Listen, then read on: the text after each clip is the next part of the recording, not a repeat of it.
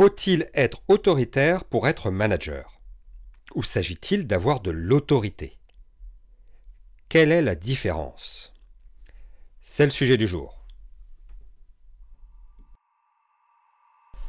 Scène de ménage ou scène de crime, histoire d'amour ou déchirure, les relations managériales ne sont pas toujours un long fleuve tranquille.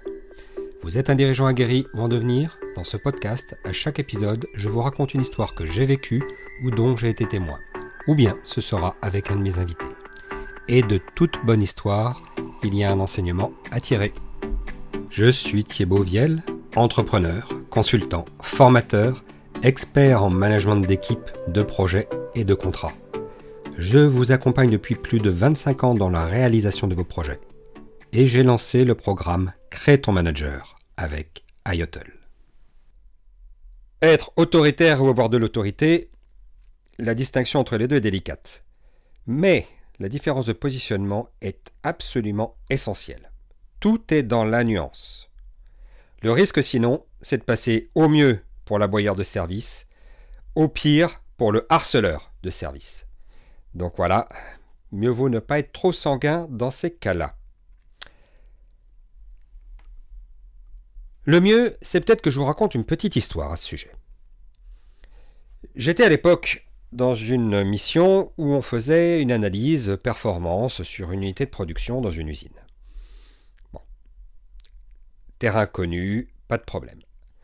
On fait cette analyse et on commence à se rendre compte sur des sujets qui paraissent complètement anecdotiques qu'il y a ce qu'on pourrait appeler par euh, ailleurs dans d'autres métiers, notamment dans la restauration, du coulage.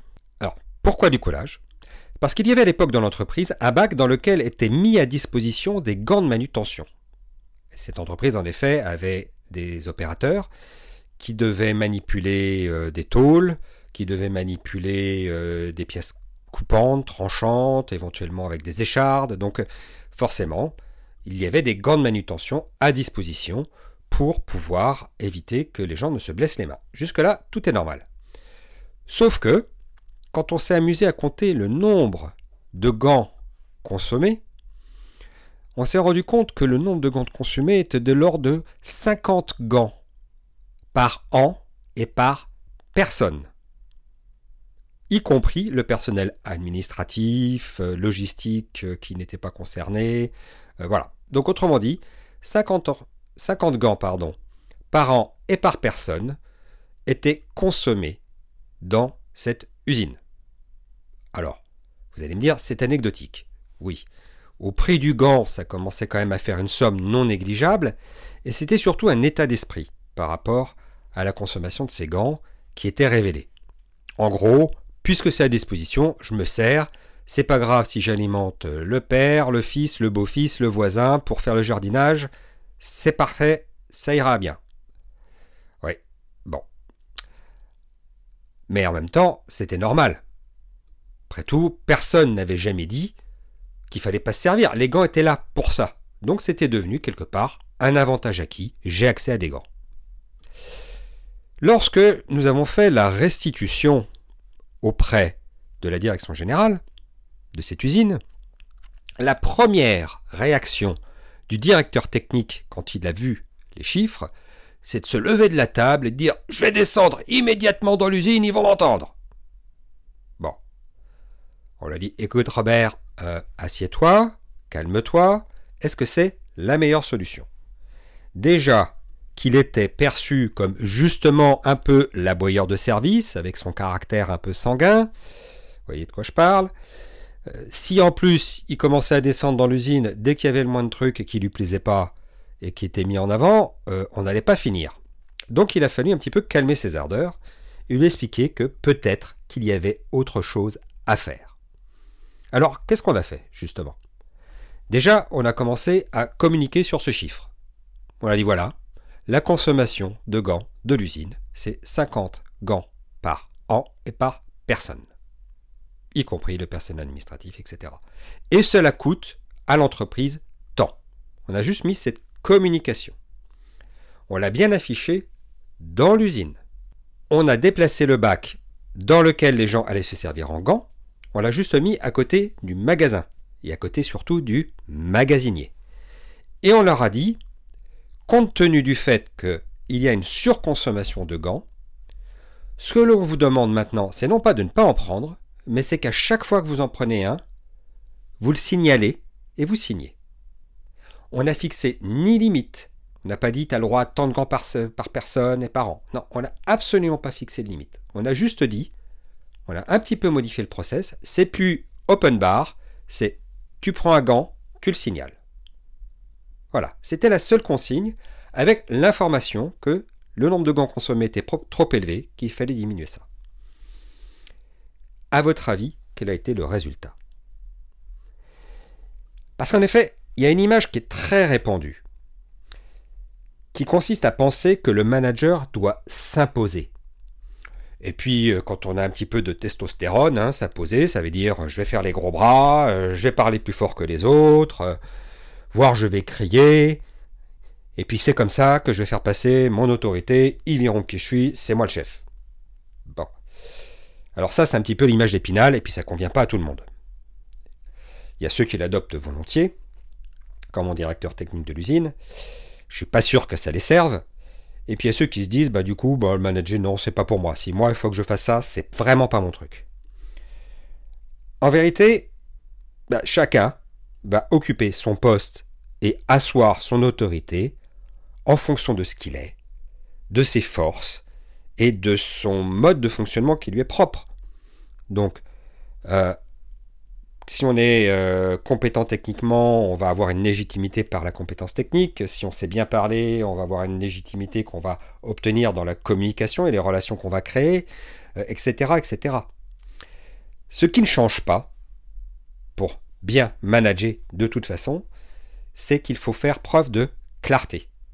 Clarté dans l'objectif, être capable de l'annoncer, voilà, notre objectif clairement, c'est ça de l'expliquer. C'est pour ça qu'on a fixé cet objectif. Parce que si on l'atteint, ça aura tel effet. Si on ne l'atteint pas, au contraire, ça aura tel effet. De commencer à rentrer dans l'action pour euh, mettre en place des choses. En rentrant dans l'action, commencer à faire adhérer les gens. D'avoir une action vis-à-vis d'eux pour les faire adhérer, mais aussi avoir une exemplarité, euh, mettre en place soi-même euh, un certain nombre d'actions, et en emportant l'adhésion, obtenir qu'ils agissent. C'est comme ça qu'on assoit quelque part son autorité de manière durable, respectueuse, responsable. En tout cas, c'est comme ça que moi je vois les choses. Et qu'est-ce qu'on a fait sur l'usine? Ben, On a fait très exactement ça. Comme je vous disais, on a annoncé l'objectif, diminuer la consommation du nombre de gants. On a expliqué pourquoi, parce que ça paraissait quand même une surconsommation énorme qui coûtait à l'entreprise. On a aussi expliqué les conséquences que ça avait sur eux. Hein. Comme ça coûte à l'entreprise, le résultat est moins bon. Comme le résultat est moins bon, il n'y a pas de prime, il n'y a pas de choses comme ça, par exemple, ou elle est moins forte. Donc c'est levier qu'il peut y avoir. Et on a dit, on va mettre en place des choses pour limiter. Mais comme on est bien conscient qu'il faut que vous ayez des gants, parce que pour travailler, on ne veut pas qu'il y ait plus d'accidents, on va absolument pas vous limiter pour aller prendre les gants, on va juste vous demander de signaler. Et donc on a mis en place un nouveau processus qu'on a communiqué, etc. Et qui était très très simple. Hein. C'était juste je prends un gant, je signe. Donc, une fois qu'on a eu fait ça, on a mesuré la consommation de gants. Ça a été quasi immédiat. Cette consommation a baissé de plus de 50%. Alors vous allez me dire, c'est quand même 25 gants par an et par personne au lieu de 50. Oui. Mais déjà, c'est un résultat qui est très significatif, qui pouvait être amélioré encore par la suite avec encore un peu plus de sensibilisation, etc. Peut-être en renforçant progressivement un certain nombre d'actions. Mais sans râler, 50% de gants consommés en moins. Que serait-il passé si la personne avait effectivement râlé pendant un moment dans l'atelier, les gens auraient baissé la tête, auraient fait bon ouais, je vais m'occuper de mon gant. Voire le risque qu'il y avait, c'est que certaines personnes n'auraient pas osé prendre des gants dont ils avaient vraiment besoin parce que le leur avait été entaillé par une machine, était usé, etc. Donc ça aurait peut-être même généré des risques d'accident, parce que les gants n'auraient pas été consommés comme il faut, pour le coup. Donc on serait arrivé à, un constat et une constatation beaucoup moins euh, favorable. Là, par contre, déjà, très rapidement, 50% de consommation en moins sans un esclandre, dans la douceur, en affirmant par contre l'objectif et son autorité.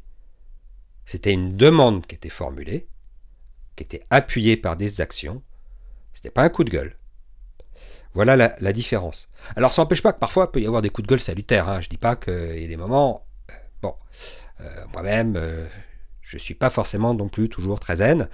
Il euh, faut faire en sorte de le limiter quand même au maximum. Il peut y avoir euh, des petites choses qui échappent, et puis dire bon, écoutez les gars, je suis désolé, je me suis un peu emporté là sur ce sujet, mais il faut comprendre que ça m'a touché, expliquer pourquoi ça vous a fait ça.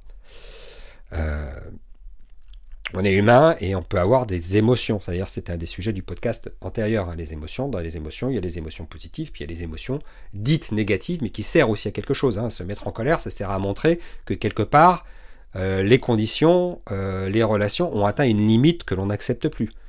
Donc ça peut être aussi une manière de montrer les choses. Si c'est tout le temps, ça devient gênant. Si c'est tout le temps, effectivement, ça peut même devenir du harcèlement, ou être perçu en tout cas comme du harcèlement. Donc faites attention à ça. Voilà ce que je voulais dire aujourd'hui par rapport à cette notion de différence entre l'autorité, avoir de l'autorité, et être autoritaire. Donc, si vous voulez maîtriser d'abord les outils de pilotage de vos projets, je vous invite à vous procurer sur le site www.ayotl.fr,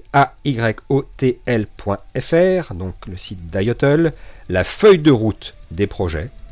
Et pour créer votre manager, enfin en tout cas celui que vous voulez être, vous pouvez participer à nos ateliers, également en vous rendant sur le site de.